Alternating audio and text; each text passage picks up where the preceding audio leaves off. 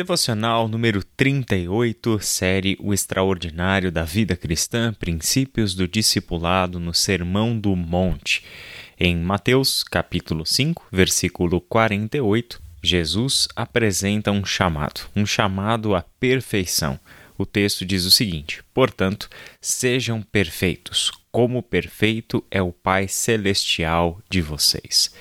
Este chamado à perfeição é digno de nota porque não é a perfeição segundo os nossos próprios conceitos de perfeição. Não deveremos ser perfeitos aos olhos deste mundo, não devemos ser perfeitos aos nossos próprios sensos de justiça, santidade ou perfeição moral. É o próprio Deus quem é o padrão desta perfeição. Quando Jesus fala sobre perfeição, ele tem em vista o Pai. A sua perfeição diz respeito a um ser que é absoluto, completo, pleno. Justamente isso é o que significa sermos perfeitos, sermos como o nosso Deus é. A palavra plenitude, a palavra completude e a palavra maturidade são os três grandes elementos que compõem este termo perfeição ao qual Jesus nos chamou. O texto paralelo do Sermão do Monte, lá de Lucas capítulo 6, versículo 36, diz algo um pouco diferente. É o mesmo chamado, mas ao invés de falar de perfeição, ele fala de um dos atributos deste Deus. É como se a perfeição de Deus, no sermão registrado por Lucas, se resumisse à sua misericórdia. O texto disse assim: Sejam misericordiosos, assim como o Pai de vocês é misericordioso. Vemos aqui que perfeição consiste, então, em sermos maduros, em atingirmos um ideal de maturidade de vida correspondente àquele que agora nós chamamos de Pai, o nosso Deus por causa do nosso relacionamento com Jesus Cristo, podemos chamar Deus de Pai. Esse, inclusive, é o tratamento especial que nós podemos dar ao nosso Deus por intermédio daquilo que lemos nas páginas do Novo Testamento. É Jesus quem abre este relacionamento completamente novo com Deus, porque pertencemos a Jesus, chamamos agora Deus de Pai. Assim, este Pai é a referência para a família. É Ele quem nos forma como filhos conforme o seu caráter, conforme as suas ações. Ele estende aos seus filhos a sua missão. Tudo o que pertence ao Pai pertence a Cristo, e se pertence a Cristo, pertence aos discípulos de Cristo. É justamente com este entendimento que o apóstolo Paulo escreveu em Romanos capítulo 8, versículo 29, que aqueles que de antemão conheceu também os predestinou para serem conformes à imagem de seu filho, a fim de que ele seja o primogênito entre muitos irmãos. Duas coisas chamam atenção neste entendimento do apóstolo Paulo e ensino aos romanos. Em primeiro lugar, toda a relação com Deus e com Jesus se dá numa linguagem familiar. A ideia de Jesus ser o Filho de Deus e a igreja ser os irmãos, ou seja, uma comunidade familiar dentre as quais Jesus é o primogênito, nos faz entender a natureza familiar da fé cristã e daquilo que é o evangelho do reino de Deus. A vontade de Deus sempre foi constituir para si uma família, e esta família se expande e está cada vez crescendo mais na medida em que os discípulos de Cristo os filhos de Deus, estão andando por este mundo fazendo novos discípulos de Cristo. Se quisermos entender a evangelização e a missão nesses termos, sempre que evangelizamos uma pessoa e essa pessoa se rende a Jesus Cristo, o que aconteceu foi que abrimos as portas da nossa família para que esta pessoa ingressasse, recebesse novos irmãos, mães, pais, filhos na fé, pessoas com quem agora compartilha a vida em fé comum. Abrir as portas da família é exatamente o que Deus fez ao nos acolher por sua graça na Trindade Santa, O segundo ponto que nos chama a atenção nessa fala de Paulo é que toda a ação de Deus em nos salvar tem um propósito. Deus não apenas quer nos salvar para um dia irmos para o céu. Este é um tremendo de um reducionismo da mensagem da salvação. Ele nos salvou com o propósito de formar Jesus Cristo em nós. Ele nos formou com o ideal de que quem é o seu filho seja também visto na comunidade dos discípulos do seu filho.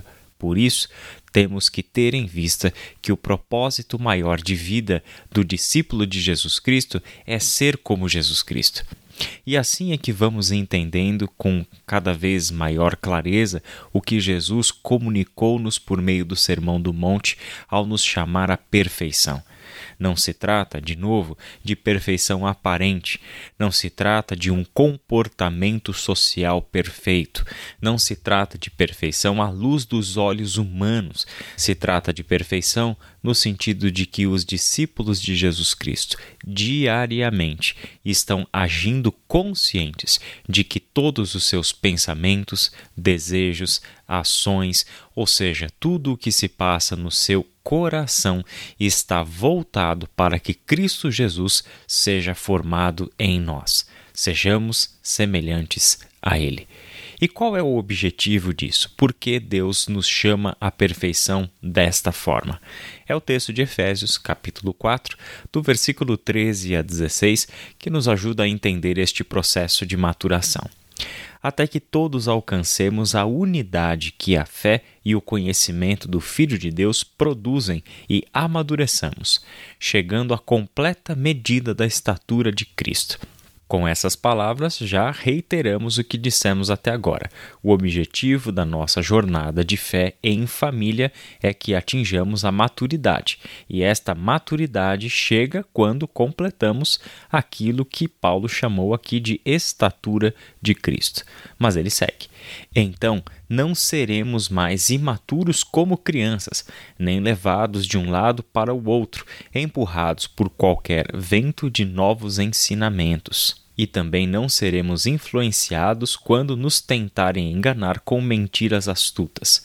Em vez disso, falaremos a verdade em amor, tornando-nos, em todos os aspectos, cada vez mais parecidos com Cristo, que é a cabeça. Ele faz que todo o corpo se encaixe perfeitamente, e cada parte, ao cumprir sua função específica, ajuda as demais a crescer, para que todo o corpo se desenvolva e seja saudável em amor. Somos chamados à maturidade, isto é, somos chamados à perfeição assim como é perfeito nosso Pai Celestial, porque fazemos parte de um corpo. Deus está formando Cristo em nós, e isto é importante, em nós, não em mim. Cristo Jesus está sendo formado na comunidade dos discípulos de Jesus.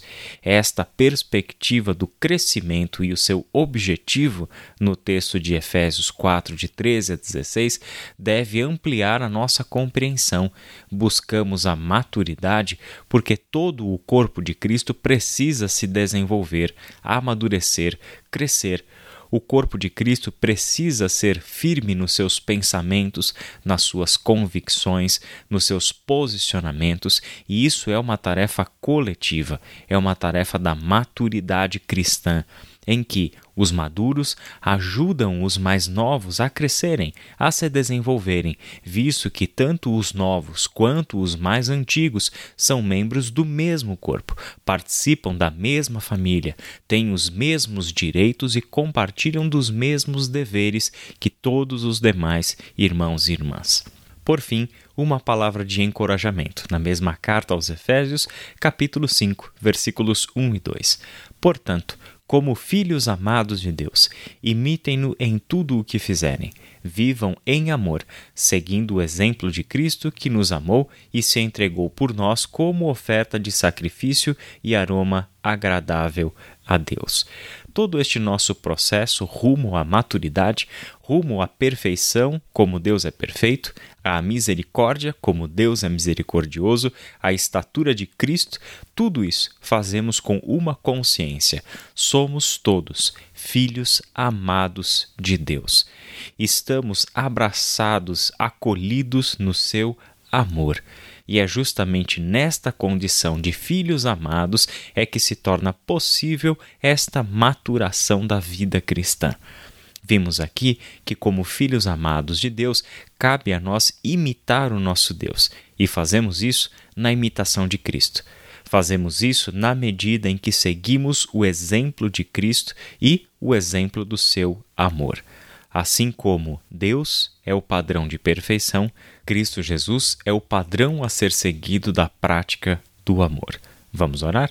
Deus e Pai, muito obrigado pela oportunidade de mais uma vez lermos a tua palavra e meditarmos nela um pouco que todas estas passagens da Bíblia que nós lemos hoje sirvam, Pai, como instrumentos poderosos na mão do Teu Espírito, para mudar os nossos pensamentos, ampliar o nosso conhecimento e trazermos, Pai, cada vez mais perto de nós a responsabilidade de sermos os Teus filhos da maneira como o Senhor nos enxerga. Que a responsabilidade como filhos de Deus em imitar o seu Pai à medida da perfeição de Jesus Cristo seja, Pai, o alvo que o Senhor encontra no coração e na mente de todos nós. Em nome de Jesus que nós oramos. Amém.